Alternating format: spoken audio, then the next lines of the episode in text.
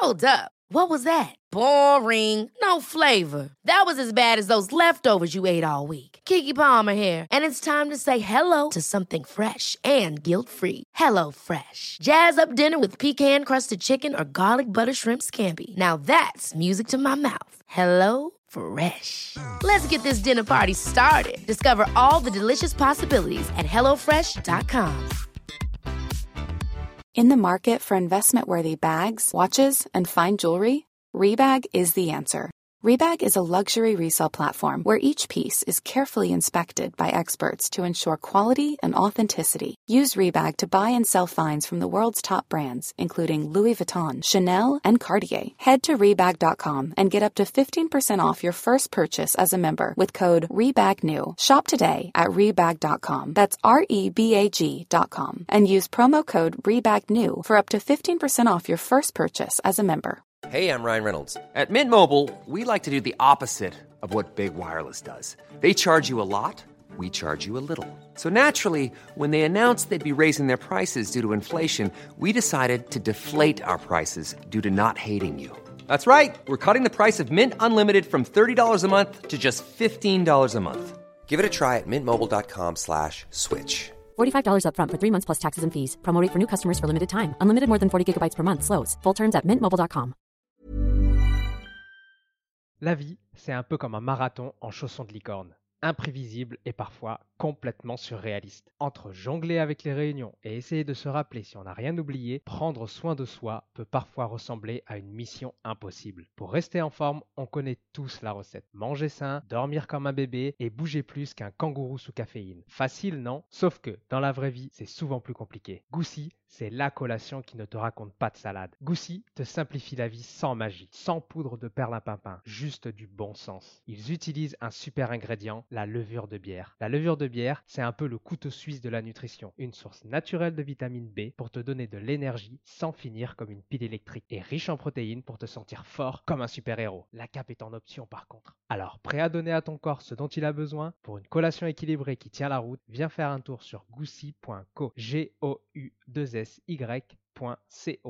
Changer le monde, une étiquette à la fois. Cette phrase pourrait sembler utopique, mais pas pour Sabine Bonneau. Sabine Bonneau est une figure clé du mouvement pour une alimentation durable. Ancienne professionnelle de l'agrochimie, reconvertie en défenseuse de l'agriculture durable, son parcours est aussi surprenant qu'inspirant. Elle est devenue une experte reconnue dans l'évaluation de l'impact environnemental des systèmes de production alimentaire, une mission qu'elle poursuit avec passion à travers le Planet Score. Le Planet Score est un dispositif d'évaluation environnementale des produits alimentaires. Dans ce nouvel épisode de Nutstalk, découvre comment ses décisions et sa vision aident à remodeler notre façon de consommer et d'interagir avec l'environnement. Et les résultats sont là. Une meilleure sensibilisation du public, une pression croissante sur les producteurs et distributeurs pour des pratiques plus durables et une nouvelle voie vers une consommation responsable. Nos choix alimentaires ont un impact profond sur notre planète. Alors comment chacun de nous peut contribuer à un avenir plus durable, un produit à la fois? Tu le découvriras dans ce nouvel épisode de Nutstalk. Bonne écoute Comment bien manger? C'est globalement la question qu'on se pose 3 fois par jour, 7 jours par semaine, 52 semaines par an. Et on est perdu. Parce que tout le monde a sa propre définition et même souvent son mot à dire. Bien manger pour sa santé, pour préserver son environnement, pour respecter une démarche éthique ou même encore pour le bien-être animal. Pas étonnant qu'on puisse être perdu au moment de faire ses courses. Nutstalk, c'est le podcast du collectif Inus We Trust qui accueille des agriculteurs, des éleveurs, des sportifs, des experts de la santé et des marques engagées afin de partager leurs meilleurs conseils sur l'alimentation et leur vision de ce qu'est le bien manger. Moi, c'est Mehdi. Chaque semaine, j'accueille mes invités pour vous proposer des discussions brutes et incisives autour des manières de produire, transformer, soigner ou consommer, nous permettant de vivre pleinement chaque instant. Et ce, le plus longtemps possible. Bonne écoute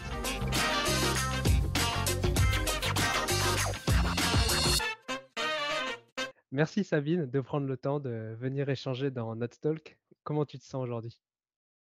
Eh bien, heu, très bien, un petit peu comme juste avant des vacances de Noël, donc comme tout le monde, un peu, heu, ventre à terre pour terminer l'année, mais heu, très heureuse de te retrouver sur ce ce temps d'échange. Bah, moi aussi, je suis très heureux. Tu es la porte-parole du dispositif d'affichage environnemental, heu, Planet Score. On va en parler, heu, plus en détail, mais pour les 2 personnes, au fond de la salle, qui ne te connaissent pas, est-ce que tu peux présenter ton parcours? Alors pour faire très bref, moi j'ai commencé à travailler d'abord au service de l'agrochimie. Ensuite de l'agroalimentaire à l'international sur, tout un tas de types de produits.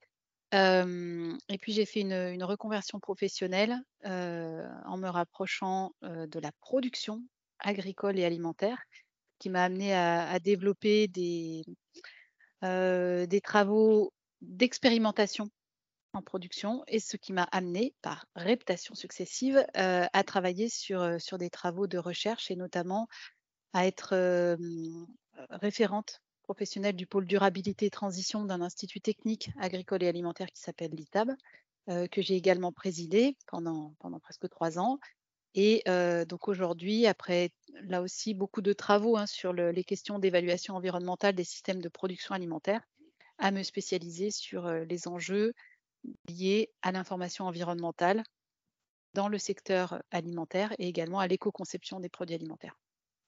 C'est intéressant, tu as parlé de de reconversion. Heu, pourquoi cette reconversion? Qu'est qu'est-ce qui t'a attiré, heu, Mmh. dans, heu, l'alimentation, l'agriculture biologique, ce genre de de thématiques? Bah, en fait, moi, au départ, je ne je ne connaissais pas, hein, les mo les modes de production. J'étais très éloignée, comme beaucoup d'entre nous, on est majoritairement, citadins aujourd'hui, majoritairement très éloignés des réalités de l'agriculture et de la production alimentaire. Donc en fait, ce qui a fait que j'ai changé de trajectoire, c'est que le l'expérience que j'ai vécue au sein de ces entreprises qui, heu, gèrent l'agroalimentaire, heu, m'a laissé penser qu'on avait quand même des choses à faire et des freins à l'intérieur des organisations qui, à l'époque où j'ai fait ce changement de trajectoire, étaient très compliqués à lever. On n'avait pas, heu, sur le terrain la quantité d'initiatives positives qu'on observe aujourd'hui et donc d'une certaine manière, j'ai souhaité, toucher cette difficulté-là et cette réalité-là du doigt. Et d'ailleurs, c'est une difficulté à plusieurs niveaux, à la fois sur ce qu'on peut réellement faire dans un agroécosystème, pour le rendre, résilient, pour le rendre, soutenable. Mais également me confronter à la difficulté de ce que c'est qu'être agriculteur ou producteur et je peux dire réellement que passer de, moi j'étais dans un parcours, CSP+, hein, ce qu'on appelle CSP+, je trouve que d'ailleurs c'est un peu indigne de dire ça comme ça, mais à quelque chose qui est regardé de très, très haut dans la société, qui est la production agricole où quasiment on entre entre guillemets «on dégringole», hein, dans un sondage quand on est agriculteur, souvent on se retrouve juste à côté de chômeurs et étudiants. Bah, c'est quand même très, très étonnant parce que, en tous les cas pour ma part, je trouve que vraiment ce métier est magnifique et que c'est clairement pourtant j'ai fait des métiers compliqués avant, mais c'est clairement le plus compliqué du monde. Et donc toucher cette réalité-là, je le sentais quand j'étais en entreprise avant, c'est ce qui m'a permis de connecter en fait, de connecter les choses à la fois dans ma tête, mais aussi dans la réalité. Qu'est-ce que c'est que de produire de l'alimentation soutenable? Alors je sais qu'on va y venir donc je ne vais pas plus loin, mais pour moi c'est, heu, indispensable et chacun à son échelle. On peut avoir simplement déjà un jardin pour comprendre ce que c'est que produire de l'alimentation. À quel moment, quel genre de produit on peut avoir et moyennant quel genre d'effort. Ça, je pense que c'est vraiment aujourd'hui une nécessité, que ce soit dans des jardins individuels ou collectifs, mais que les gens se réapproprient un petit peu cet acte-là de produire pour mieux valoriser ce qu'ils trouvent ensuite à l'étal, en linéaire ou auprès des producteurs directement. C'est hyper intéressant ce que tu dis parce qu'effectivement, en tant que citadin, que personne où on réfléchit pas forcément à comment on fait les choses, on se rend pas vraiment compte de la difficulté d'être agriculteur. Est-ce que tu peux, nous en parler et nous expliquer, ben, c'est quoi les difficultés ou les principaux problèmes, heu, auxquels ils sont confrontés? Alors, ils, moi je peux pas parler pour tout le monde. En tous les cas, je peux dire dans mon bassin, qui est le sud-ouest de la France, ce à quoi j'ai été confrontée depuis une douzaine d'années. Heu, d'abord la réalité du terrain, heu, tout simplement, on est confronté à la vie. Heu, moi typiquement, j'ai un terrain très argileux, donc ça veut dire très collant, sur lequel, les labours se passent difficilement, par exemple. Donc ça m'a amené assez vite à réfléchir à la question de la couverture des sols au non-labour, ce qui est ce que je pratique, maintenant dans mes donc non travail du sol, c'est ce que je pratique dans mes vergers. Également le, mmh, la difficulté de l'aménagement des parcelles. J'ai pu m'installer sur une parcelle et j'ai été très heureuse de trouver une assez grande parcelle, mais il n'y avait plus aucune haie, par exemple. Il n'y avait plus un certain nombre de ce qu'on appelle en jargon infrastructures agroécologiques. des mares ou des puits avaient été remblayés. et typiquement, comme je me destinais à faire une production fruitière au démarrage, bah, en fait, sans haies et sans infrastructure de ce type-là, je sentais que j'allais avoir un problème sur la pollinisation. Ce qui est une réalité, hein, quand on veut produire des fruits, la majorité des fruits, on a besoin des insectes. Et donc, il a fallu que je mette en œuvre tout un tas de, bah, par exemple, plantation de 3 km de haies, reconstruction de murets de pierre sèche, ouverture d'une mare, etc.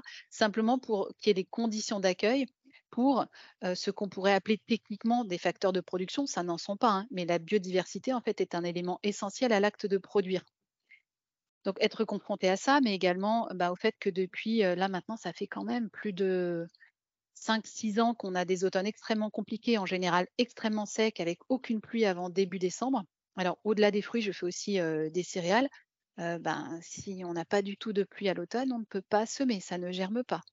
Si on veut faire des couverts intercalaires, des couverts végétaux en plein été, ben, en fait, les conditions sont très rarement réunies pour faire germer et pousser ce type de couvert végétal et puis confronté aussi à des réalités du style, ben, les saisons, c'est des choses qu'on réapprend quand on vient de la ville. Et il y a 12 ans, j'avais quand même assez peu conscience de ce que c'était qu'une saison. Hein, ben, en tomates, je ne, en, hiver, pardon, je ne peux pas produire de tomates dans mon jardin. Et certains fruits ne sont pas accessibles une partie de l'année. Et c'est tout à fait normal, malgré des, voilà, des techniques de conservation. on ne peut pas tout faire. Et puis la réalité physique de un terrain qui est un terrain, une colline, donc avec une pente, avec une exposition d'un côté au nord, de l'autre côté au sud. Et donc, on ne peut pas faire pousser la même chose. Idem sur les vents. Voilà, gérer le fait qu'on a du vent d'autant dans mon secteur et que si on n'installe pas des haies, ben, on se retrouve très rapidement avec des difficultés à gérer aussi cet élément-là. Donc des choses qui sont complètement à distance en fait quand on est en ville et qu'on peut simplement passer dans une surface de vente et acheter à peu près tout à peu près n'importe quel moment de l'année. Et en général, même s'il y a eu de l'inflation récemment, à des prix qui sont quand même très peu élevés. Donc en fait, ces difficultés-là, qui sont les difficultés quotidiennes des producteurs, elles sont invisibles. J'ai une question tout de suite là qui me vient en tête. Euh, c'est par rapport au changement climatique, au dérèglement climatique. Est-ce que du coup, euh, je ne sais pas depuis combien de temps euh, toi, bah, tu fais des cultures, mais est-ce que tu as ressenti ce changement? Est-ce que ça change plus vite? Est-ce qu'il est plus important? Ou est-ce que finalement, il n'est pas si important que ça? Alors, à mon échelle, et je pense que d'autres personnes que moi pourraient en dire beaucoup plus, hein, mais sur 12 ans, moi, je le vis déjà. vraiment, c'est assez flagrant. D'abord sur la raréfaction de la ressource en eau à l'échelle de mon terrain j'ai normalement des mares qui se remplissent bien, etc., des, sources. Je vois que ça coule de moins en moins. J'ai des, voilà, des techniques pour mesurer les débits, etc. C'est de plus en plus faible. on a également des problèmes de, de brûlure en été. Donc ça, c'est factuel. Ce sont des troncs qui brûlent. ou des cultures, quand je fais quelques cultures légumières, qu'on ne peut plus laisser sécher au soleil parce qu'elles brûlent donc ça, c'est quand même assez violent. Et puis on a également sur les cycles de ravageurs, le fait qu'on ait des températures élevées qui démarrent assez tôt en saison et qui durent assez tard. au lieu d'avoir un cycle, on se retrouve avec deux cycles, trois cycles de certains insectes ravageurs, par exemple. Donc ça rend certaines, certaines situations assez difficiles à gérer. Donc oui, c'est tout à fait mesurable rien qu'à ma petite échelle temporelle. Je vois. Je, on va recentrer un petit peu l'épisode. J'avoue que je me suis un petit peu laissé emporter. C'était très intéressant. Il y a une question qu'on traite tout le temps dans notre talk, c'est pour toi, c'est quoi bien manger? Alors, bien manger, moi j'aime bien la façon dont, par exemple, Anthony Fardet en parle avec ses collègues, Michel Duru notamment. c'est ce qu'il appelle les 3 V. donc le premier, c'est vrai. C'est-à-dire, ben, en général, j'aime bien reconnaître l'aliment que j'ai dans mon assiette. et ça, c'est plus facile quand on est proche d'une matière brute ou d'une matière première. plus variée, donc ça, ça veut dire avoir vraiment une assiette très diversifiée, colorée. En général, quand on a plein de couleurs dans une assiette, c'est plutôt bon signe. Et là, je parle de couleurs naturelles d'aliments. Et puis, plus végétal. Alors ça ne veut pas du tout dire ni végétarien ni vegan, mais ça veut dire que c'est une assiette qui est équilibrée. On sait qu'on mange à peu près aujourd'hui deux fois trop de produits issus de l'élevage, à la fois pour la santé. donc ça, ce sont les, éléments qui sont fournis par l'OMS, mais également pour le, respect d'un certain nombre de limites planétaires. et donc, avoir une alimentation un peu plus végétale que ce qu'on fait aujourd'hui, peu près deux fois plus, c'est également pour moi une façon de, bien manger. Et puis également, le plus local possible et le plus respectueux de l'environnement. Donc ça, ce sont des évidences et je pense que tout le monde a ça en tête. Donc c'est pour ça que je ne les ai pas donnés en premier, parce que ce qui est quand même devenu assez loin de nous, c'est le côté vrai. et, et, sur ce côté-là, on, on a quand même encore maintenant beaucoup de chemin à faire en sens inverse. on a d'ailleurs enregistré avec Anthony Fardet où on parle des aliments ultra transformés. je ne sais pas, chers auditeurs, quand l'épisode sortira. Je ne sais pas non plus ce podcast-là quand il sortira, mais sachez qu'on a enregistré un super épisode et qu'il sortira certainement prochainement. à l'inverse, qu'est-ce qu'une mauvaise alimentation? Alors, ça, c'est relativement simple. On prend le miroir. la première chose, ce sont vraiment des aliments ultra transformés.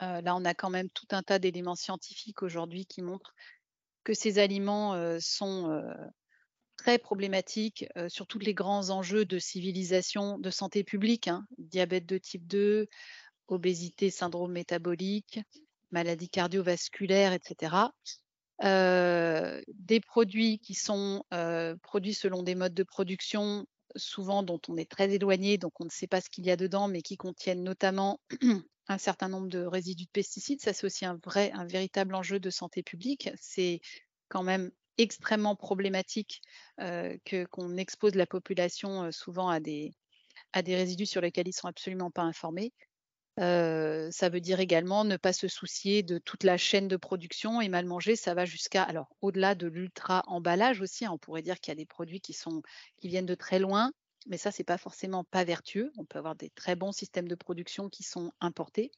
on ne fabrique pas de cacao ou de café dans les pays européens, par exemple.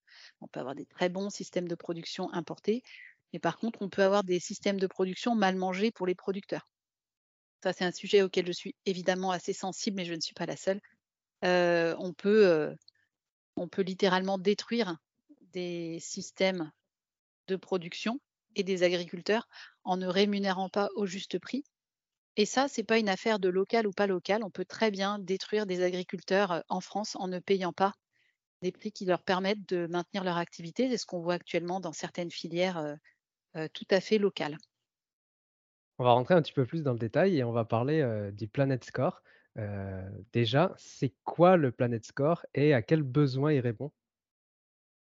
Alors, le Planet Score, c'est un dispositif d'information consommateur et d'éco-conception pour les entreprises de l'agroalimentaire, que ce soit des distributeurs, donc des grandes, des grandes et des moins grandes enseignes, des fabricants d'aliments, d'agroalimentaire et des restaurateurs. Et donc, ça répond à une demande de transparence des consommateurs. Ça, c'est la première chose. Ça répond également à une demande légale, réglementaire, qui est de lutter contre le greenwashing. On a une, une loi qui a été publiée sur ce sujet et qui a été le déclencheur hein, de, notre, de notre démarche de transparence. Et puis, ça répond également à une demande des acteurs, que ce soit les producteurs, les transformateurs, les distributeurs, qui essayent de faire de mieux en mieux et qui n'avaient pas jusqu'à présent d'outils pour montrer, pour refléter en fait des démarches qui sont des démarches de progrès. Alors, certaines sont plus ou moins abouties, mais justement, on n'est pas dans un monde binaire. Aujourd'hui, tout le monde a compris que les sujets sont complexes et on n'avait rien qui permette de refléter cette diversité et cette nuance entre du, conventionnel qui n'a voilà, qui n'a rien à, en tous les cas à matérialiser sur les étiquetages actuels avant le Planet Score et puis des produits bio, voire bio plus, hein, qui sont souvent fort bien reconnus ou du label rouge. Mais on a quand même la majorité du système alimentaire qui n'est pas bio et label rouge aujourd'hui. Et donc, comment est-ce qu'on fait pour arriver à situer les produits qui sont en trajectoire et qui n'ont pas de labellisation? Sachant que quand même une bonne partie de, des filières sur lesquelles on a pu travailler, puisqu'on travaille aujourd'hui avec plus de, 300 marques dans 12 pays, une bonne partie des filières ont déjà commencé à bouger depuis plusieurs années.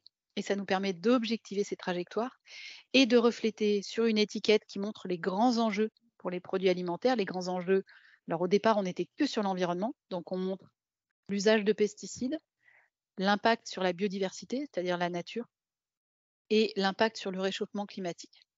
Donc ça, c'est la base, avec un score qui permet de refléter ces trois enjeux, mais chacun est bien visible individuellement. Et puis un quatrième enjeu qui est montré également dès qu'il y a plus de 5% de produits issus de l'élevage dans la recette, qui est l'enjeu mode d'élevage, donc en lien avec le bien-être animal à l'échelle des, fermes. Tu as dit euh, que ça avait commencé à bouger depuis plusieurs années. Et une question qui me vient tout de suite, c'est est-ce que ça a bougé dans la bonne direction ou est-ce que finalement euh, ça bouge mais seulement pour euh, faire un peu de greenwashing et pour dire bah regardez, on fait bien les choses? Alors, c'est variable selon les structures. Après, sincèrement, on voit que des filières sont en train de commencer à bouger depuis déjà plusieurs années.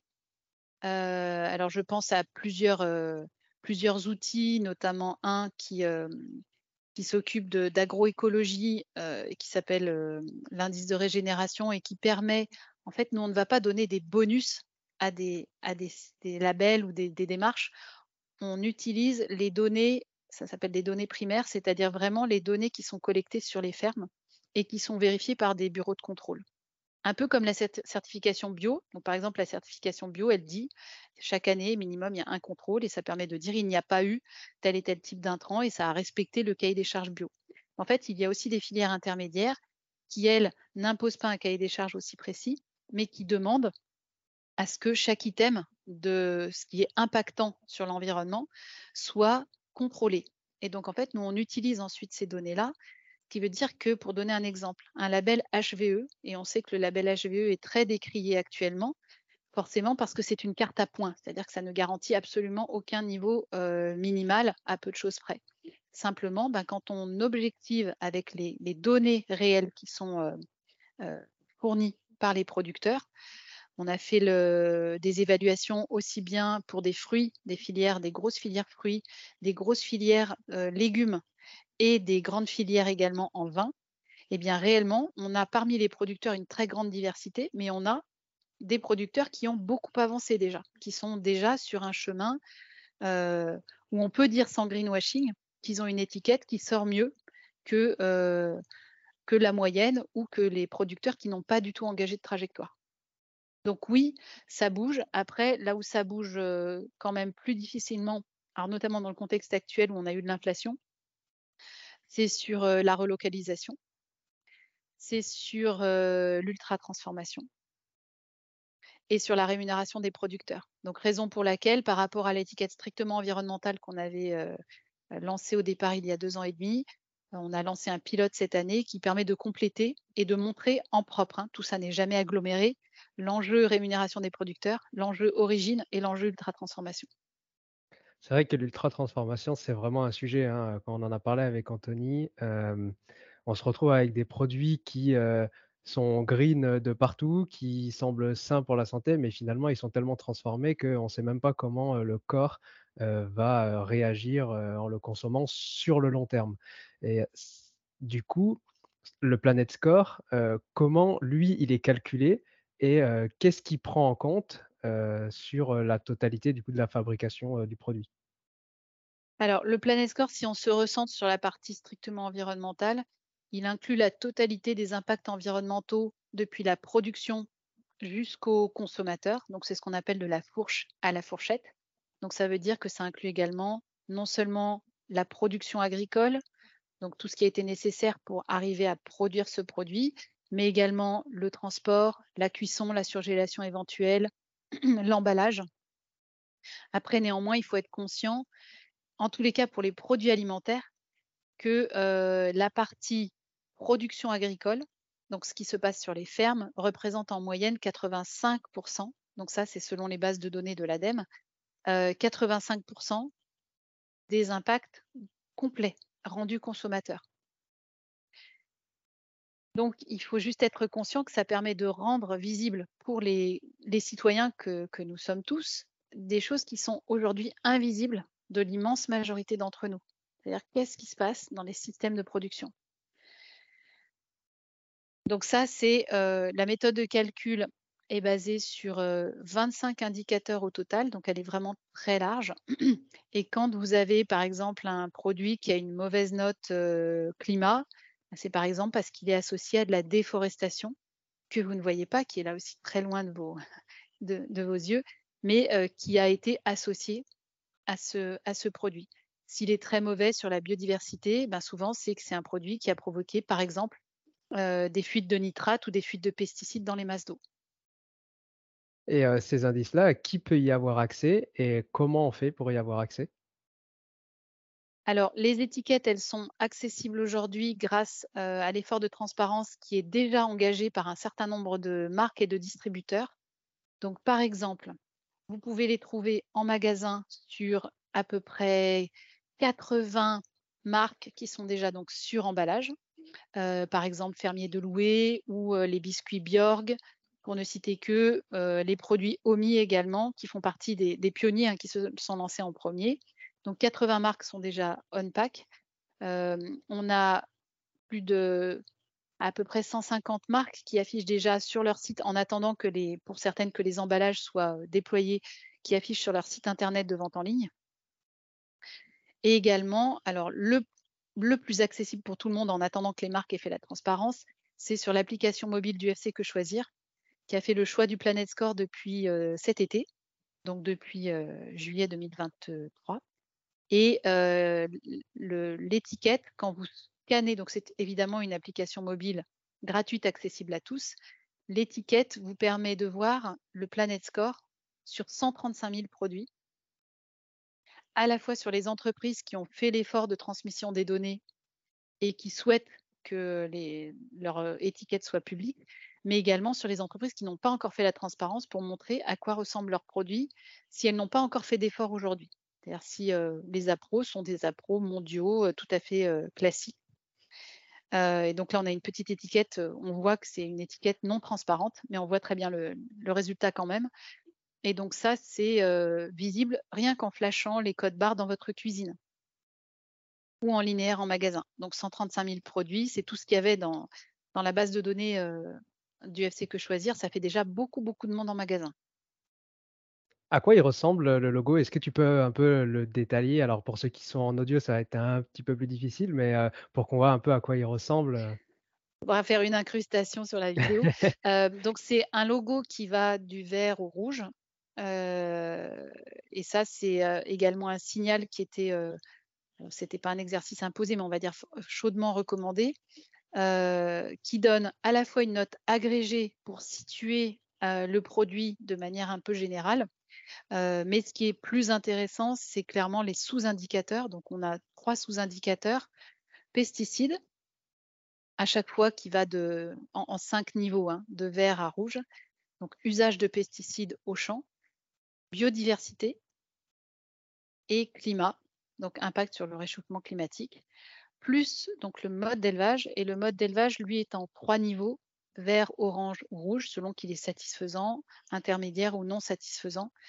Heu et donc ça fait une étiquette assez compacte, en fait, heu, qui permet en un clin d'œil à chacun, non seulement d'être informé, mais aussi d'arbitrer. Ça, c'est des choses qu'on a pu voir en études consommateurs, en magasin et chez des et en études, heu, panélistes. Heu, c'est qu'on a chacun notre sensibilité et que cette étiquette-là, en fait, elle prend chacun d'entre nous pour un adulte. Elle lui permet d'arbitrer, en fait. Si vous êtes très sensible à la question du mode d'élevage et moins sensible à d'autres enjeux, bah, vous pouvez faire le choix sur l'étiquette de regarder ce qui vous importe le plus et idem, hein, sur les autres curseurs. Vous devez également être en capacité de faire des arbitrages parce qu'on peut très très bien être bon sur un paramètre et franchement mauvais sur d'autres. Ouais, je l'ai sous les yeux l'étiquette et elle est, vraiment simple à lire, quoi. On a une note, de A à E, et puis en dessous les 3 indicateurs et l'indicateur de mode d'élevage, du bien-être animal.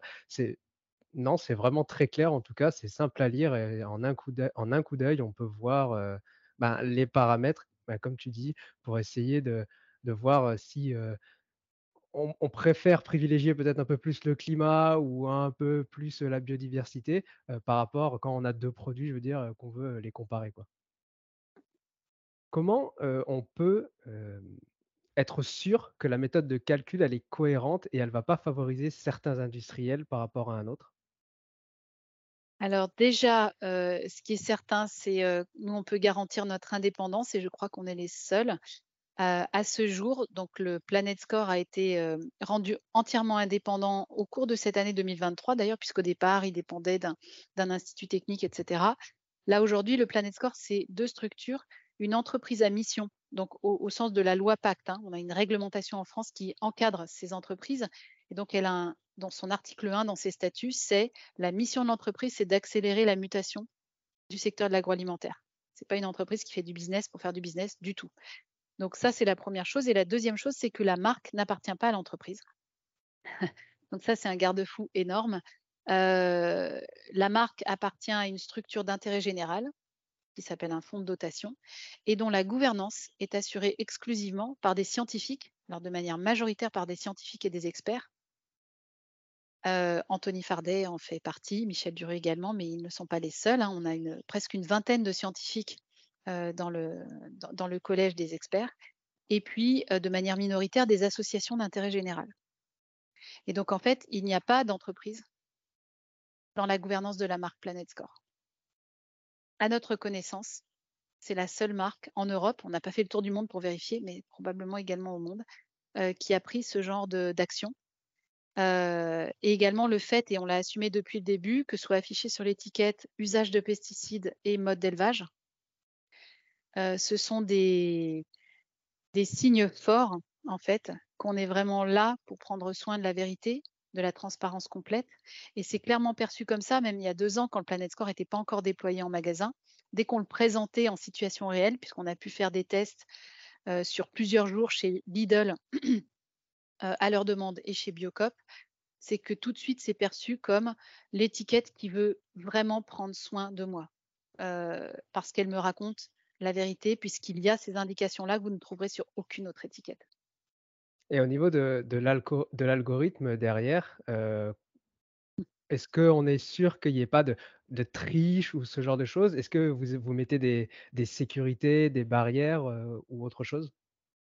Alors, l'algorithme, euh, il a été donc tout ce qui est formule de calcul a été rendu public il y a déjà plus d'un an lors d'un webinaire qui est téléchargeable sur notre site internet. Euh, du 15 décembre 2022. Donc ça, voilà, ceux qui veulent le reconstruire, certains nous ont dit qu'ils l'avaient reconstruit. Good, pas de problème. Bon, ils ne peuvent pas utiliser la marque, mais en tous les cas, ils peuvent, euh, s'ils ont envie de reconstruire un algorithme complet, ils le peuvent.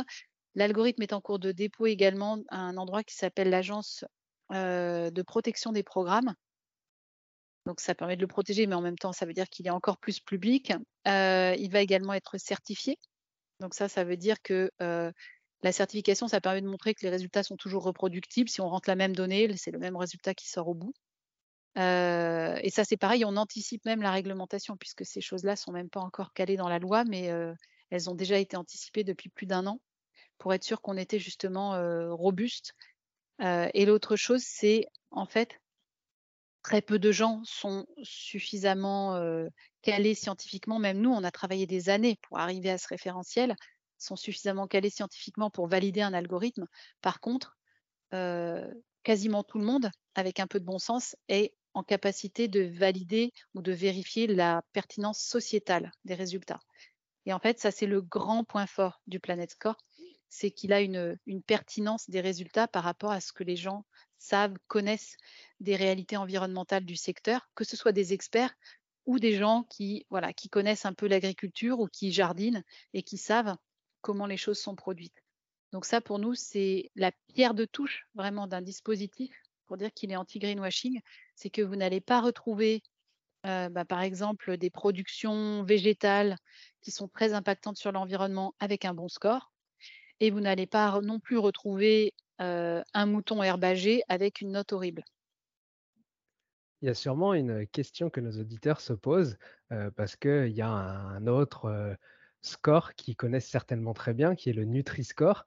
Euh, quelle est la différence euh, du Planet Score face au Nutri-Score? Alors, on n'est pas face parce qu'en fait, ce sont des dispositifs qui sont complémentaires. D'ailleurs, dans l'étiquette intégrale pour les entreprises qui euh, affichent ou souhaitent afficher le Nutri-Score, il, il fait également partie de la carte d'identité du produit.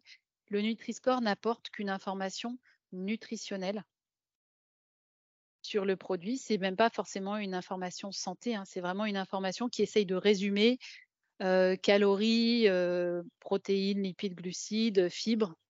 Euh, donc voilà, on va dire c'est une première approche pour éviter de retourner le paquet et de regarder vraiment davantage de détails. Néanmoins, enfin moi j'incite d'ailleurs tout le monde quand on veut manger bien, de regarder sur les produits transformés quand même la face arrière. mais donc voilà, il n'y a pas, a pas de, c'est complémentaire je trouve, alors là, c'est peut-être mon point de vue, que c'est compliqué quand on commence à avoir le Nutri-Score, le Planet Score, on a aussi l'indice de transformation SIGA. Est-ce qu'on pourrait pas avoir un seul outil qui rassemble tous ces outils qui, au final, comme tu l'as dit, fonctionnent ensemble, plutôt que d'avoir plusieurs informations différentes? Eh bien, je vous invite à aller voir sur le site internet, puisqu'on est en phase pilote cette année sur l'étiquette intégrale, qui est précisément cette carte d'identité-là. Euh, et qui montre les trois jauges environnementales, le mode d'élevage, la rémunération du producteur, l'origine, l'ultra-transformation et pour ceux qui le souhaitent, le Nutri-Score. Super, je mettrai les liens dans les notes de l'épisode. Voilà. Ça sur le site internet, c'est une, euh, on a fait un communiqué de presse en reprenant la communication qui a été faite par Biocop sur ce sujet. Ça s'appelle Cette étiquette va vous scotcher. Vous ne pouvez pas la louper. Est-ce que le Planet Score compare une même catégorie de produits ou il compare tous les produits sans distinction? Euh, je donne un exemple, on pourrait dire qu'une carotte, c'est mieux qu'un steak de bœuf, par exemple. Alors en fait, une carotte n'existe pas et un steak de bœuf non plus. Euh, si on prend l'exemple de la, euh, carotte, ben, en fait, on a des systèmes de production qui sont plus ou moins impactants sur l'environnement. La carotte est une production qui peut être fortement impactante. Euh, si on prend l'exemple de la pomme, hein, parce qu'on pourrait dire aussi la pomme, c'est forcément super bon. Euh, non, les gens qui habitent d'ailleurs à côté de, systèmes de production en arboriculture ou en vigne ou en betterave sucrière ou en pomme de terre savent très bien, si vous leur posez la question, que c'est beaucoup plus compliqué que ça. Donc non, en fait, une pomme, une carotte ou un kilo de sucre ne sont pas forcément mieux qu'un steak, parce que là, c'est pareil, il n'y a pas un steak. On a alors surtout dans malheureusement une partie de la consommation importée, on a effectivement des steaks qui ne sont pas très vertueux et qui vont se retrouver avec des notes effectivement bien pires que la pire des carottes. On va dire qu'il y a quand même une translation.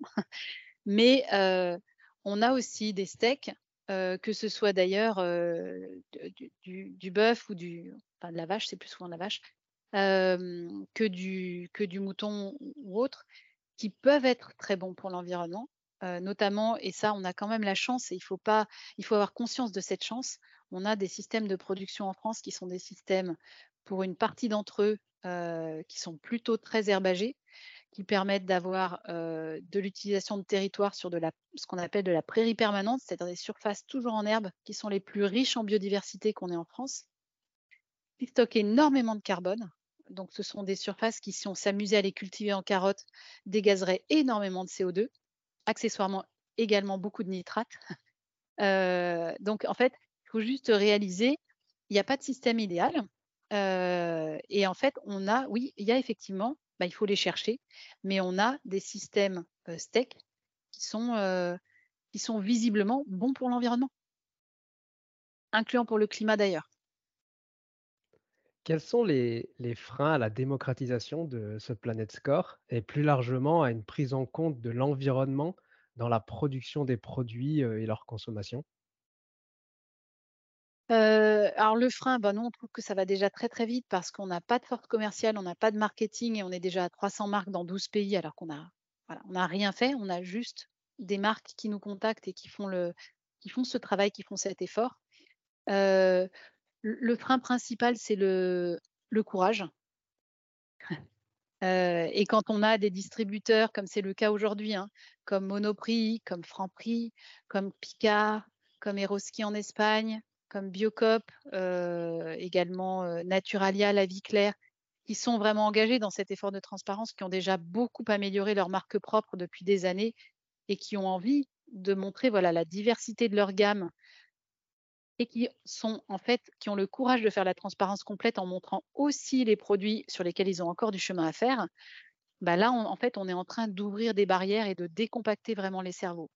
Euh, c'est sûr que pour certains gros distributeurs, ça peut être plus compliqué parce qu'ils ont parfois déjà des filières qualité qui sont structurées, mais pas sur toutes les gammes et pas sur voilà. Donc reste à voir maintenant par rapport à ces distributeurs et ces marques. Donc, dans les marques, j'ai cité tout à l'heure Bjorg, Fermier de Loué, Omi. On a également des, grandes marques comme Dossi qui travaillent à leurs évaluations, à regarder les choses en face, à faire de l'amélioration. Parce que quand on dit prendre le consommateur pour un adulte, ça veut dire aussi que l'entreprise est, capable de regarder en adulte et sans vouloir mettre en place des stratégies d'évitement, quels sont ses impacts et comment arriver à faire mieux dans la durée. Donc en fait, le frein principal, euh, c'est surtout le fait que probablement certaines entreprises ont quand même très envie que leurs produits soient bien notés quoi qu'il arrive et de chercher le dispositif qui leur permettra d'échapper à un certain nombre de leurs responsabilités environnementales et sociales.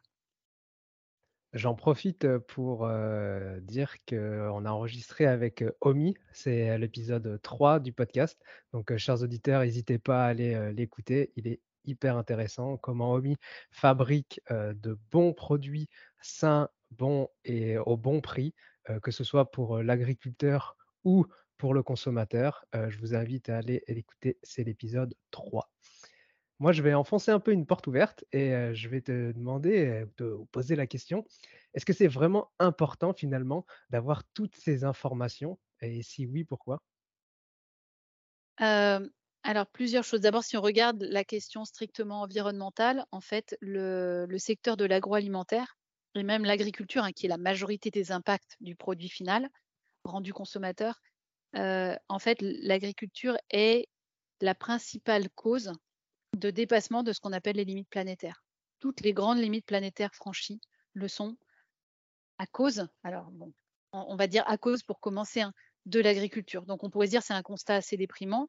Maintenant, bah, en fait, on le prend en sens inverse en se disant on connaît scientifiquement les leviers pour améliorer la situation et quand un secteur est responsable massivement, alors à part sur changement climatique, il y a quand même des industries ultra contributrices qui sont devant l'agriculture et notamment tout ce qui mobilise beaucoup d'énergie fossile ou ce qui extrait de l'énergie fossile euh, et les transports. Mais euh, en tous les cas, sur, le, sur les autres dimensions, effondrement de la biodiversité, pollution des masses d'eau, notamment aux nitrates et aux pesticides, euh, globalement pollution chimique et antibiotique, usage de l'eau, déforestation, donc changement d'usage des sols, Là-dessus, on a une responsabilité majeure dans notre secteur, mais ça veut dire aussi qu'on a la capacité d'agir. Donc nous, on trouve ça plutôt fabuleux de dire, bah oui, ça vaut le coup d'être informé, parce que si on le peut, et là, on est actuellement en train de faire des travaux pour voir comment avoir un panier Planet Score avec des bonnes notes Planet Score à ISO budget, bah là, ça vaut vraiment le coup parce qu'en fait, il faut mettre la pression sur les entreprises. Certaines ont envie, hein, je, je, vous en ai donné quelques-unes tout à l'heure sur les 300, mais euh, d'autres n'ont pas envie du tout. C'est-à-dire qu'elles s'approvisionnent à bas coût dans des chaînes de production qui ne sont pas respectueuses ni de la planète, ni des animaux, ni des producteurs. Euh, on peut le mettre, il n'y a pas de hiérarchie dans ce que je viens de dire, hein. on peut le mettre dans tout au même niveau euh, ou dans l'ordre selon nos sensibilités. Mais en tous les cas, euh, c'est également important pour notre santé parce que on fait partie de l'environnement. Donc dire c'est pas grave, c'est produit à distance, ça pollue, mais c'est pas chez moi. En fait, ça, ça n'existe pas. c'est, on finit toujours, on est en haut des chaînes alimentaires, on est en haut des chaînes trophiques, et toutes les pollutions, on le voit bien, hein, les pollutions chimiques, pesticides, plastiques, etc., ou l'azote des engrais, on finit toujours par le retrouver dans notre eau, dans notre air et dans notre alimentation. Donc en fait, il n'y a pas moyen d'échapper et là également, bah, des équipes comme des équipes de chercheurs qu'on a déjà citées tout à l'heure ont fait un très bel article là-dessus qui s'appelle Les coûts cachés de l'alimentation et qui montre que quand vous pensez payer pas cher un produit à la caisse, donc ça, coûte, imaginons, 1 euro, le prix réel, si on doit réparer les dégâts qui ont été faits sur la nature et sur la santé humaine, puisqu'il y a des dégâts difficilement quantifiables, mais ils sont quand même déjà un peu quantifiés sur notre santé. En fait, ça coûte un euro de plus. C'est énorme en fait. C'est pas une promo, un produit à un euro. C'est en fait une catastrophe et pour l'environnement et pour la personne qui le consomme derrière. On a une phrase chez les nuts, on dit que quand on achète un produit, on achète le monde qui va avec. Et ça reflète exactement ce que tu viens de dire. Est-ce que tu peux parler un petit peu plus en détail de ce que tu viens de dire sur quand on achète un produit pas cher, finalement derrière on le paye plus cher? Bah, en fait, ça s'appelle, c'est ce qu'on appelle les externalités, c'est-à-dire que dans le, dans le prix payé ne sont pas inclus tout un tas tout un tas de coûts en fait qui sont cachés. et ces, ces coûts, bah, ce sont notamment des coûts de dépollution de l'eau, de santé publique. On a quand même aujourd'hui, je pense que à peu près tout le monde le sait, mais des gens qui meurent d'antibiorésistance, des gens qui, qui sont affectés également par des maladies dites de civilisation liées à l'alimentation ou à l'exposition à des polluants environnementaux. Et en fait, tout ça, ça coûte très très cher. Et donc, je vous incite à lire cet article hein, de Michel Duru et Anthony Fardet également, Les coûts cachés de l'alimentation, qui est disponible gratuitement sur, comme toutes nos publications, toutes celles qu'on met à disposition sur notre site internet, et qui montre qu'en fait, le cheap food, l'alimentation pas chère n'existe pas. On finit par la payer tôt ou tard, et en fait, le plus dur qu'on paye, c'est notre santé. Et malheureusement, c'est quelque chose qu'on voit. Il y a eu également une très belle étude des banques alimentaires là-dessus, c'est que les personnes qui ont le moins de moyens sont en général celles qui ont l'alimentation la plus dégradée en termes de densité nutritionnelle, etc. Et également, les plus gros problèmes, c'est contre-intuitif, on pourrait se dire le surpoids, ben, quand on n'a pas assez d'argent pour manger, si, en fait, l'obésité, le surpoids, les diabètes de type 2 ont plus de prévalence parmi les personnes qui ont le moins de budget pour se nourrir.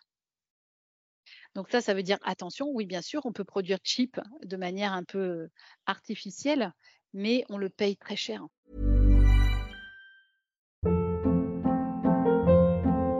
Hold up. What was that? Boring. No flavor. That was as bad as those leftovers you ate all week. Kiki Palmer here, and it's time to say hello to something fresh and guilt-free. Hello Fresh. Jazz up dinner with pecan-crusted chicken or garlic butter shrimp scampi. Now that's music to my mouth. Hello Fresh. Let's get this dinner party started. Discover all the delicious possibilities at hellofresh.com.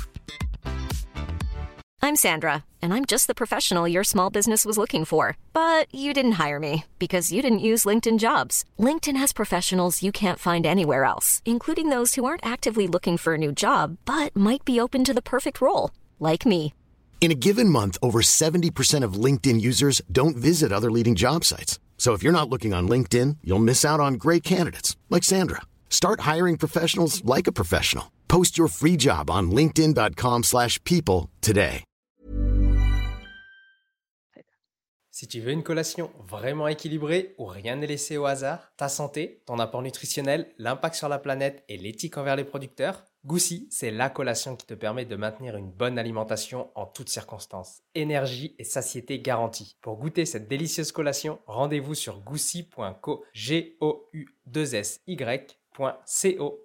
Qui c'est qui paye euh, ce genre de choses ou comment c'est payé? Parce que euh, du coup, le consommateur, il s'en rend pas compte. Donc, euh, comment lui, il paye par l'intermédiaire de bah, il s'en rend compte parce qu'en fait, même si ce n'est pas au moment où il passe en caisse, nous payons tous ces surcoûts-là. On les paye par nos impôts, on les paye par la redevance qu'on paye également pour dépolluer l'eau. Donc en fait, ce sont, ce sont simplement des coûts différés, mais je vous rassure, à l'année, ça nous coûte de toute façon le prix complet. Ah, finalement, je résume, un produit, final, un produit pas cher, on le paye trois fois. On le paye la première fois où on le paye en caisse, on le paye une deuxième fois parce qu'il ne va pas forcément nous rendre en bonne santé, donc il va falloir qu'on aille voir le médecin. Donc là, on va encore payer. Et puis une troisième fois parce que, comme tu as dit, il va falloir dépolluer les sols, etc. Oui, et puis bon, là, on parle quand même, c'est important de parler santé. Et en fait, ça, c'est le concept un petit peu de santé unique hein, qui est scientifiquement très visible aujourd'hui, devenu très visible et heureusement, même par des, instituts comme l'INRA. c'est qu'en fait, on ne peut pas dire, on ne peut pas être en bonne santé si on n'a pas une bonne santé multidimensionnelle. On ne peut pas, nous, être en bonne santé si on est en train de polluer l'environnement. Ça, ça n'existe pas. On est inséré dans des boucles qui font que de toute façon, on finit par le payer. Et vraiment, au-delà de la partie économique, c'est extraordinairement pesant de se dire qu'on le paye de notre santé, parce que ça, ça veut dire engager la totalité de nos proches, de notre famille, etc., euh, dans des trajectoires extrêmement douloureuses, en fait. Quel est le, levier réel euh, que peut avoir le consommateur euh, aujourd'hui? Et quel poids il peut avoir parce que moi j'en entends beaucoup qui disent mais je je peux pas faire autrement ou de toute manière ça sert à rien que je fasse ça parce que les autres le font pas. Est-ce que le consommateur a un réel poids? Bah, écoutez, sinon on peut on peut poser le crayon et tout arrêter. on peut aussi décider que c'est trop tard et il y a plein de gens aujourd'hui qui disent: «Oui, bon, par exemple sur le climat, la France c'est que 1% c'est pas la peine de s'embêter» ou «Ça y est, on est parti pour 2 degrés et demi, c'est pas la peine de se mobiliser». Bah, en fait, si on fait ça, c'est pas 2 degrés et demi, c'est 4 ou 5, ça va aller beaucoup plus vite. si bien sûr qu'on a des marges de manœuvre énormes, en fait le consommateur, c'est une personne souvent très ambivalente, très paradoxale, qui, a des envies que les choses aillent mieux, mais qui en même temps, quand il se retrouve devant le linéaire, peut avoir effectivement des actes d'achat impulsifs, parce qu'il y a d'abord le goût, hein, qui rentre. Quand on achète un aliment, le premier critère d'achat, c'est le goût et le plaisir on est en train de parler d'alimentaire et c'est normal. Donc en fait, on peut très bien se dire, je sais que ça va être très mauvais pour ma santé ou celle de ma famille, mais je vais quand même le prendre parce que c'est drôlement bon. Donc euh, ça, ça fait partie des, réalités paradoxales. Euh, néanmoins, on a quand même la capacité de peser par nos actes d'achat. On vote trois fois par jour, hein, c'est quand même énorme. Il y a peu de mandats qu'on renouvelle trois fois par jour à nos élus. Donc ça, c'est une très grande puissance. Et ça, on ne peut exercer ce mandat-là correctement que si on demande aux industriels et aux, distributeurs de faire la transparence. C'est-à-dire que même entre deux produits qui pourraient vous sembler très équivalents, bah en fait, ils sont réellement parfois très différents sur leur impact environnemental, mais également leur impact social, leur origine, etc. Tant que vous ne forcez pas les industriels par euh, Vox Populi, hein, par la voix des consommateurs, à faire cette transparence, elle n'adviendra pas parce que pour vous vendre des choses pas chères, en général, ce sont plutôt des filières d'appro euh, pas terribles, euh, parfois importées, etc. Euh, ou parfois c'est encore pire, c'est-à-dire que ce sont des filières pas terribles, mais en plus, l'entreprise fait beaucoup de marge, c'est-à-dire qu'elle vous le vend avec un très joli emballage, un peu premium.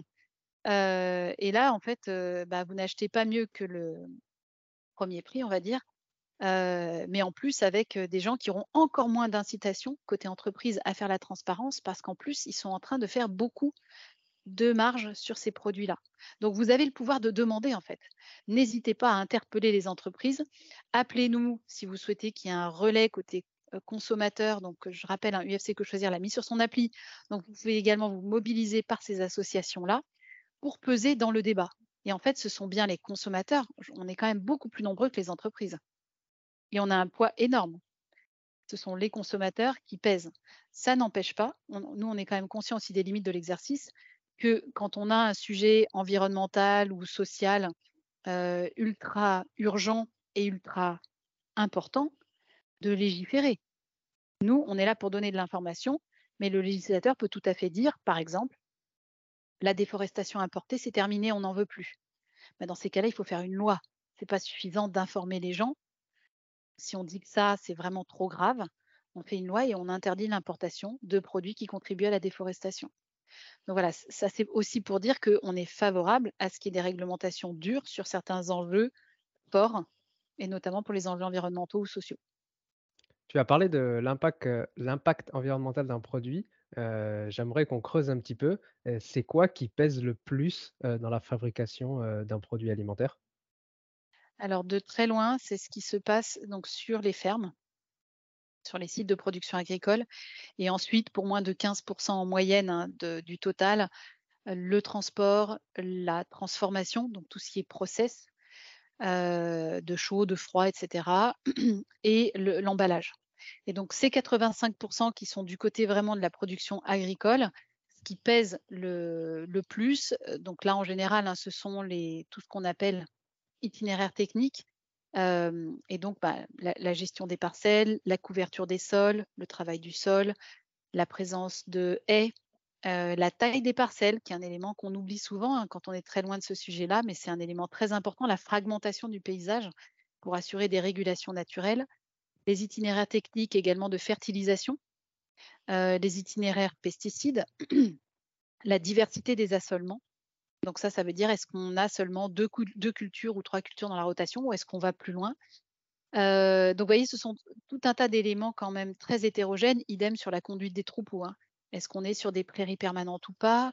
Est-ce qu'on importe du soja du Brésil ou d'Argentine pour nourrir les bêtes?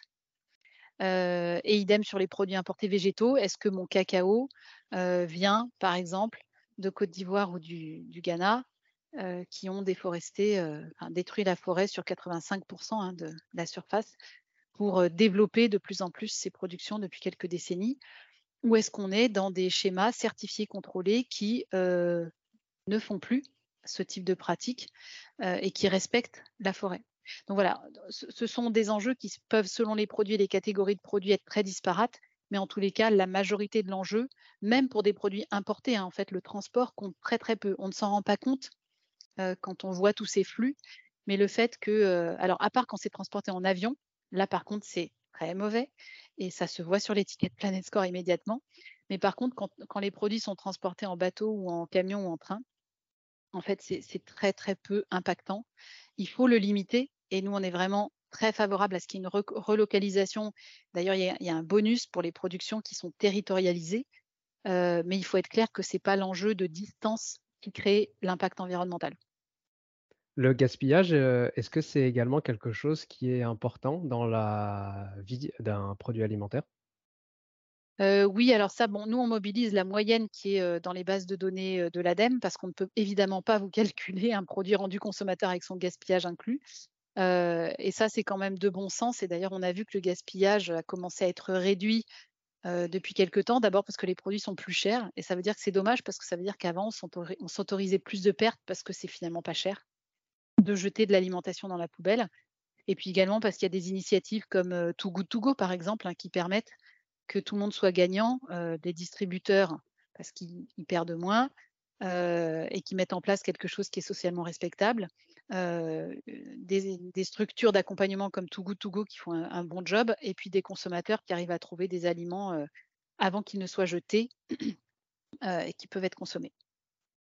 Au début d'épisode, on a dit que bien manger, c'était vrai, varié et végétal.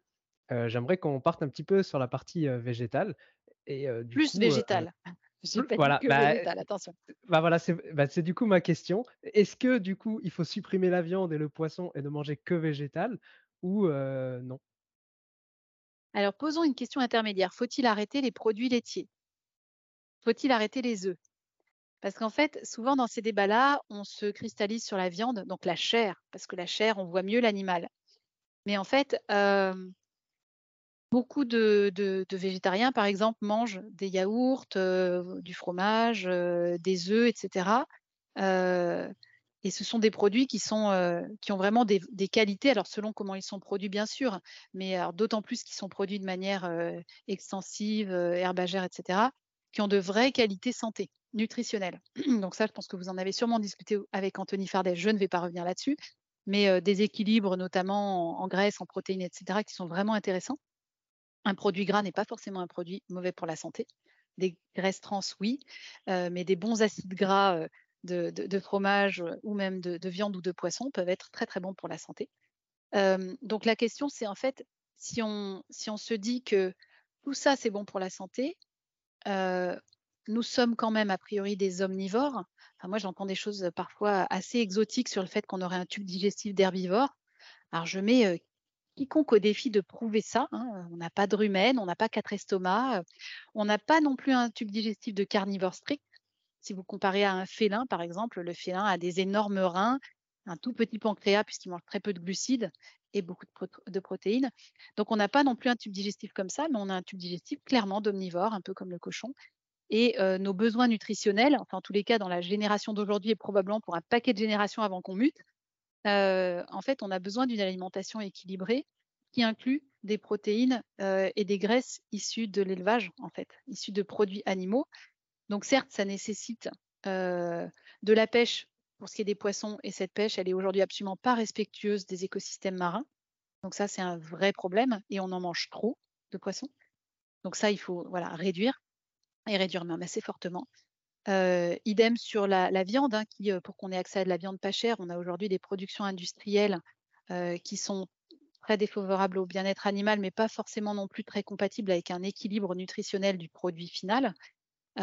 pour donner un exemple sur la viande, on est d'autant plus équilibré en profil nutritionnel qu'on a un engraissement à l'herbe. Ben, l'engraissement à l'herbe, aujourd'hui, il est quand même très rare, même, même en bovin. On a de très beaux profils nutritionnels sur des produits laitiers qui, eux, sont, voilà, on n'arrive pas jusqu'à la viande et à l'engraissement, donc on a quand même une partie d'herbe. Donc ça, c'est vraiment intéressant. Mais non, il ne faut pas, en fait, ça ne reboucle pas. C'est aussi un autre sujet, c'est qu'on en a besoin au niveau nutritionnel, mais ça ne reboucle pas en termes de flux géophysiques. Si on dit on ne veut plus d'élevage du tout, euh, il y a eu des publications scientifiques là-dessus d'ailleurs, bah, ça n'est pas l'optimum de ce qu'on peut faire en termes euh, d'usage de l'espace agricole que d'avoir une, par exemple, une perspective de se dire on fait tout vegan. Donc vegan, ça veut dire qu'il n'y a même plus de fromage, d'œufs, de yaourt, euh, ni de miel d'ailleurs. Et, donc en fait, dans ces prospectives, bah, on a tout un tas de coproduits agricoles qui ne peuvent plus être utilisés pour produire de l'alimentation qui au final devient de l'alimentation humaine. Les animaux savent valoriser des coproduits agricoles, pas les humains en fait, on ne peut pas en faire de l'alimentation. Euh, idem sur l'utilisation du sol.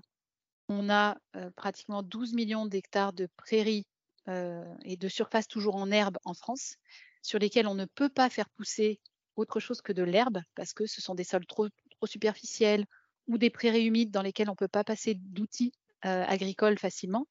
Donc en fait, ces surfaces-là, si on les utilise pour faire pousser de l'herbe, vu que jusqu'à preuve de contraire, nous ne sommes pas des herbivores, le meilleur usage alimentaire qu'on peut en faire, c'est d'y faire paître des herbivores, donc des vaches, des moutons, des chèvres, qui font des produits laitiers, qui produisent de la viande également lors des, réformes. Donc en fait, ce, ce cycle-là, parce qu'on parle d'économie circulaire, une économie purement végétale, très, très difficilement circulaire. Donc, en plus de pas forcément bien respecter nos besoins nutritionnels. Moins, mais mieux. C'est un peu ce qu'il faut retenir. Moins, mais mieux. Et, et, ouais. et moins, moins, assez radicalement quand même. Hein, je répète ce que j'ai dit au démarrage, mais moins 50%, c'est quand même pas rien. Enfin, en tous les cas, il y a dans la population des, des gros carnivores. et parfois, ça s'explique aussi, c'est-à-dire que nous, on n'est pas là pour dire attention, certaines personnes mangent beaucoup de viande, c'est très mal ceux qui en mangent très mal et qui, comme la plupart d'entre nous, restent assis à leur bureau toute la journée, ça ne correspond pas à leurs besoins physiologiques. Par contre, des gens qui travaillent dans le BTP, etc., qui sont dehors, dans le froid, qui ont besoin de faire beaucoup d'efforts physiques, il n'y a aucune raison de dire que ces gens-là n'ont pas besoin d'un peu plus de viande que la moyenne. Voilà, c'est un équilibre. ils ont aussi besoin de tout le reste. Hein. ils ont besoin de sûrement plus de végétaux aussi. Mais attention aussi à ce qu'on dit. On a vu des analyses qui disaient oui, les hommes sont plus impactants que les femmes. Bah, évidemment, enfin, ils ont un métabolisme basal qui est supérieur. On ne va pas éliminer la, moitié de la population. Et idem, d'autres études tout à fait, des articles hein, scientifiques pour dire oh, les ouvriers, c'est quand même vachement moins bien que les cadres au niveau impact alimentaire. On ne peut pas dire ça. Hein on va demander au cadre d'aller faire le boulot de l'ouvrier, puis après, il verra comment il mange avec les besoins caloriques, euh, énergétiques, nutritionnels globaux euh, qui sont les siens. Et puis au final, comme, oui, comme tu dis, il faut adapter à chacun, parce que comme tu dis, une personne qui reste assise toute la journée, elle n'a pas du tout les mêmes besoins nutritionnels qu'une personne qui travaille à l'extérieur, qui porte des sacs de ciment, etc. Forcément, s'il mange la même quantité, ben, celui, la personne de bureau ben, va se retrouver en mauvaise santé euh, parce que ben, il surconsomme plus qu'il ne dépense, alors que à l'inverse, la personne extérieure, elle, sera en bonne santé. Quoi. Voilà, et donc attention, ces outils-là d'information consommateur ne doivent jamais devenir des outils ni d'agribashing d'ailleurs pour les producteurs, ni de culpabilisation de certaines catégories socioprofessionnelles, par exemple. attention, quand on dit on a un budget alimentaire, oui, mais nos besoins ne sont pas les mêmes selon le métier qu'on exerce. J'aimerais qu'on parle un petit peu de l'eau, parce que 37% des masses d'eau euh, superficielles et euh, 31% des masses d'eau souterraines sont affectées par des pollutions diffuses d'origine agricole. Est-ce qu'on peut continuer à boire euh, l'eau du robinet? Vaste question. Euh, alors, euh, vous l'avez vu, hein, effectivement, on a le problème, c'est à la fois la pollution chronique diffuse, mais également le, fait qu'on on découvre au fur et à mesure, ça s'appelle des métabolites de dégradation, c'est-à-dire des molécules qui ne sont nulle part dans les dossiers d'homologation des pesticides et qu'on retrouve bah, quand, on, les découvre au bout de parfois plus de 10 ans, hein, qu'on découvre leur existence, qui sont des molécules également chimiques, souvent plus toxiques que le pesticide. Alors le pesticide est déjà toxique, mais souvent encore plus toxique que le pesticide de départ. Et dans un certain nombre de cas, c'est le cas du S-métolachlore, non filtrable. Donc non filtrable, ça veut dire que même avec une usine de potabilisation à charbon actif, vous rentrez 100, il en sort 99 dans le robinet. Donc la question est, euh, aujourd'hui, on commence à avoir euh, malheureusement hein, des données sur le fait que la consommation d'eau qualifiée de potable, mais euh, avec, donc on a à la fois les pollutions d'origine agricole, mais on a aussi des pollutions comme le monochlorure de vinyle, hein, qui est lié aux conduites d'eau qui ont été posées dans les années 80 dans un grand nombre d'endroits en, France notamment, bah, qui posent réellement des problèmes de santé, avec des clusters de problèmes médicaux. Donc ça, c'est moi, je ne peux donner aucun, aucune recommandation, aucun conseil là-dessus, si ce n'est que on sait, là aussi, hein, c'est publié scientifiquement, que ça coûte 27, mois, 27 fois moins cher de ne pas polluer, c'est-à-dire de faire du préventif et de protéger les zones de captage, que de faire du curatif, et que le curatif, comme vous l'avez compris, a ses limites. On ne peut pas tout filtrer, loin de là. Euh, on est obligé de faire des dérogations, de casser le thermomètre en changeant les normes de ce qui est acceptable dans l'eau potable. Euh, et on n'est jamais sûr qu'on a su quantifier toutes les molécules, puisqu'il y en a qu'on découvre en faisant chemin. Donc, la meilleure façon d'avancer sur l'eau potable, ben, ma foi, c'est de, malheureusement, hein, de faire du plaidoyer auprès de ces syndicats d'eau potable pour qu'ils protègent de manière vraiment efficace, avec le soutien des agences de l'eau qui sont là pour ça, avec des programmes d'action ambitieux. Et donc ça, ça veut dire notamment des programmes d'action réellement très ambitieux sur l'usage des pesticides sur ces zones-là des surfaces agricoles.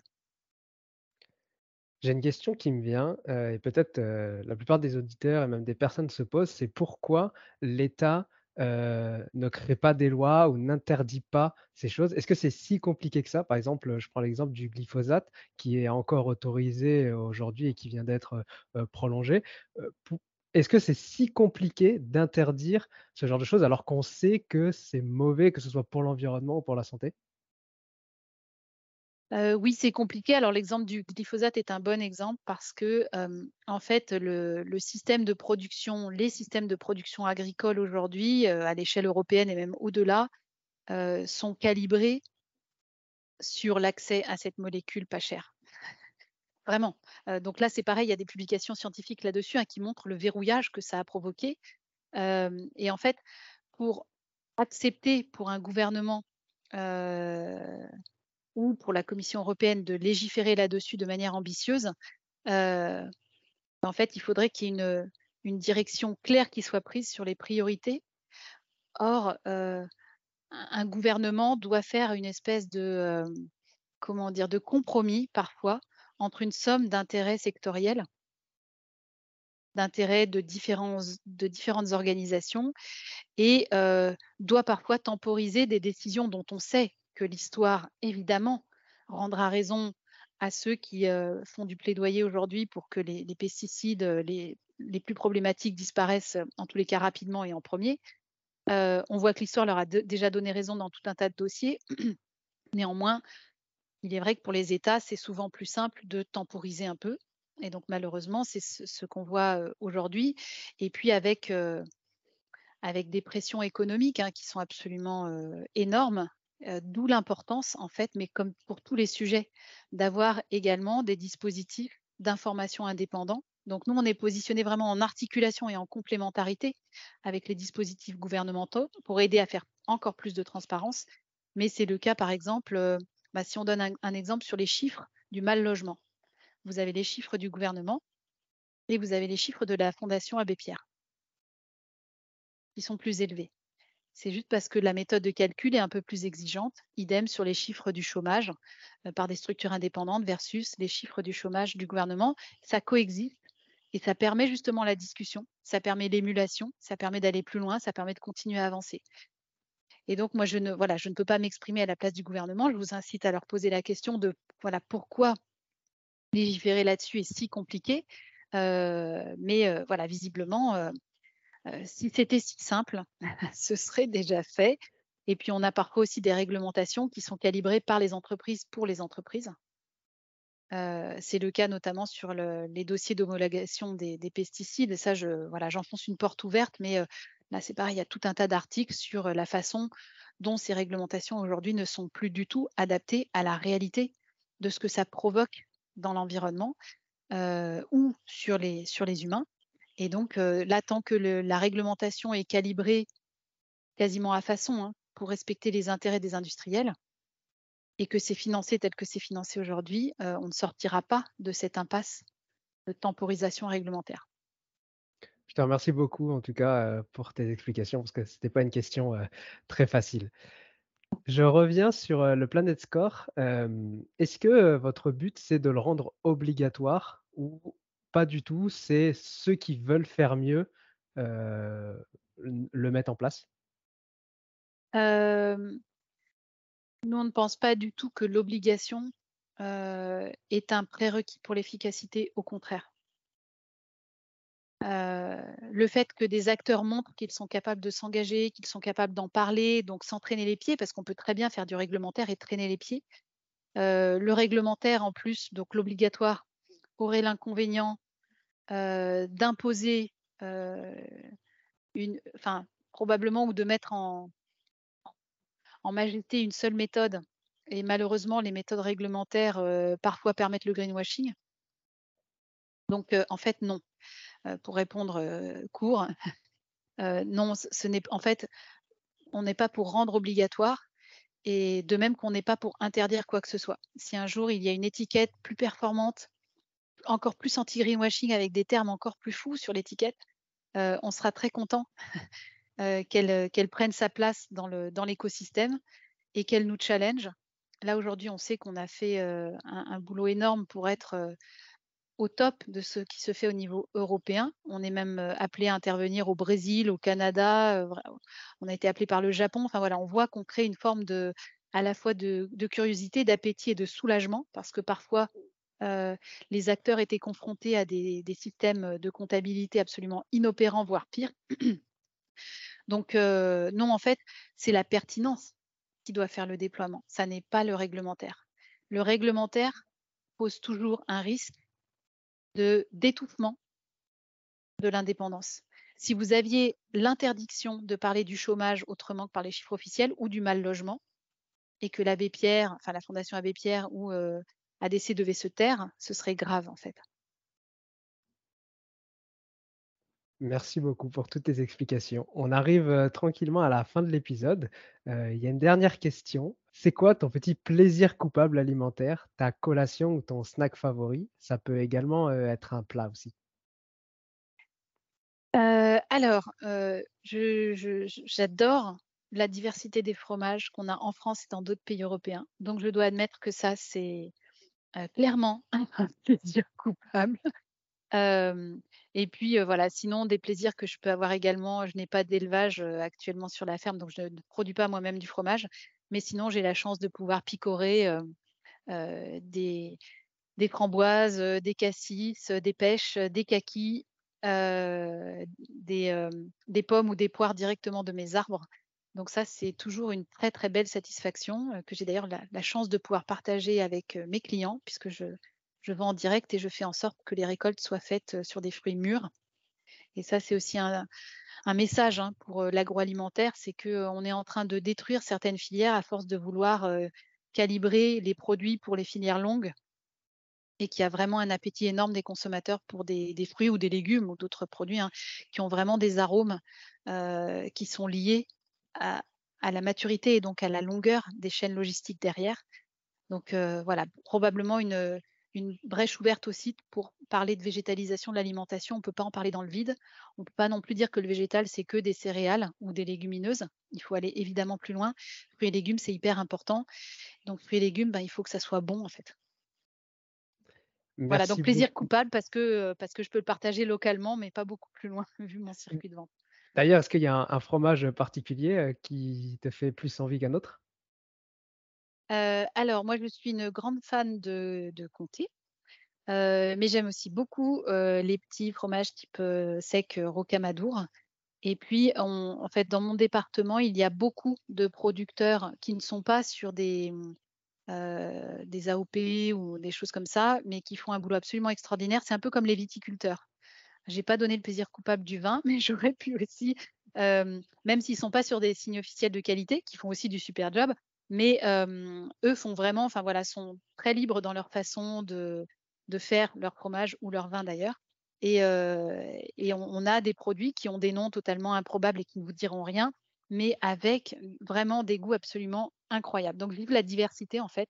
Et je pense que c'est ça aussi la solution pour l'avenir, c'est pour avoir de la diversité dans l'assiette.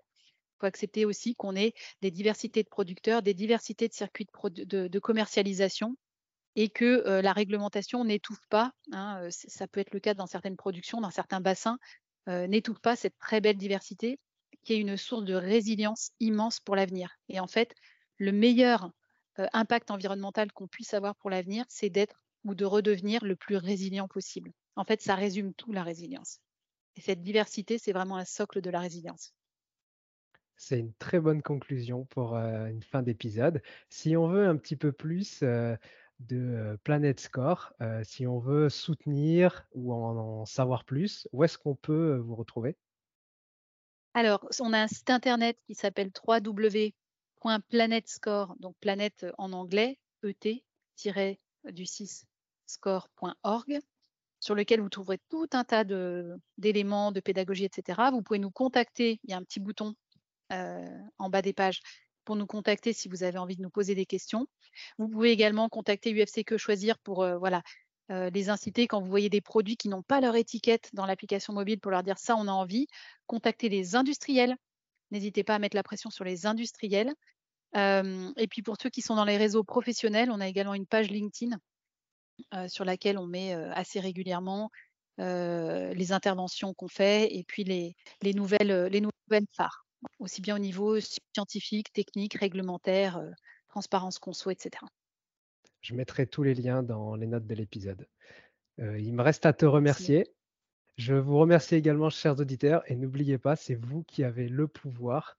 Donc euh, faites les bons choix. Quand vous achetez un produit, vous achetez le monde qui va avec. Sabine, je te dis à très bientôt. À bientôt à tous. Merci de m'avoir accueilli pour cet échange. Salut. Merci d'avoir écouté jusqu'au bout. Si l'épisode t'a plu, laisse-nous une note 5 étoiles et un commentaire sur ton application de podcast préférée. Ça fait toujours chaud au cœur de recevoir vos retours. Et si tu veux améliorer ton alimentation, mais que tu ne sais pas quel aliment ou complément choisir, rends-toi sur notre comparateur en ligne entièrement gratuit sur innutsweetrust.fr. Tu trouveras le lien dans les notes de l'épisode. À bientôt. Maintenant, tu le sais.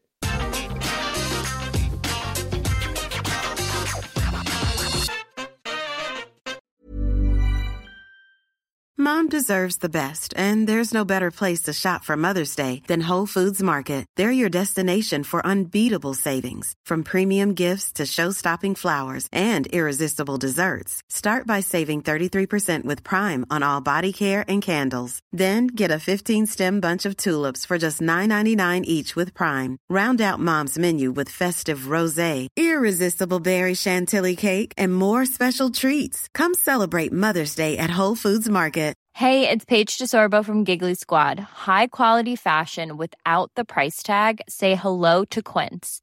I'm snagging high-end essentials like cozy cashmere sweaters, sleek leather jackets, fine jewelry, and so much more. With Quince being 50 to 80% less than similar brands.